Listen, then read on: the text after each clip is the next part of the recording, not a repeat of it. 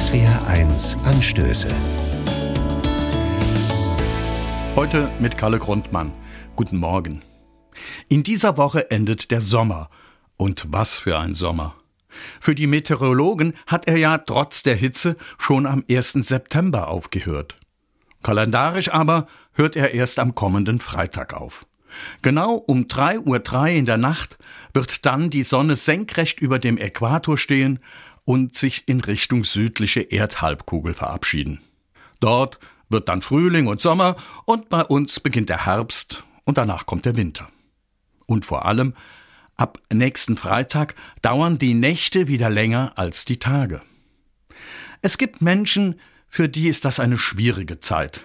Einige tun sich schwer mit der größer werdenden Dunkelheit, andere haben Probleme mit dem Herbst, weil er sie an die Vergänglichkeit des eigenen Lebens erinnert.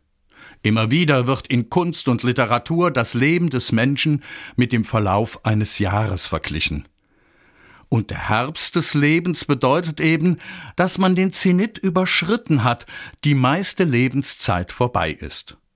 Sicherlich der Herbst ist auch die Zeit der Ernte, und bevor die Blätter fallen, färben sie sich bunt, Schönere Farben als die eines goldenen Herbsttages hat die Natur nicht zu bieten. Aber der goldene Herbst wird vorbeigehen, die bunten Blätter werden fallen und die Bäume kahl werden. Und so sagt uns der Herbst, dass das Sterben zum Leben dazugehört.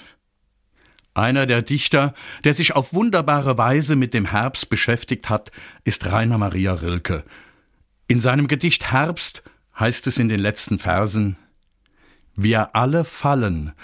Diese Hand da fällt, und sieh dir andere an, es ist in allen. Und doch ist einer, welcher dieses Fallen unendlich sanft in seinen Händen hält. Eine Perspektive, die mich tröstet. Kalle Grundmann, Koblenz, Katholische Kirche.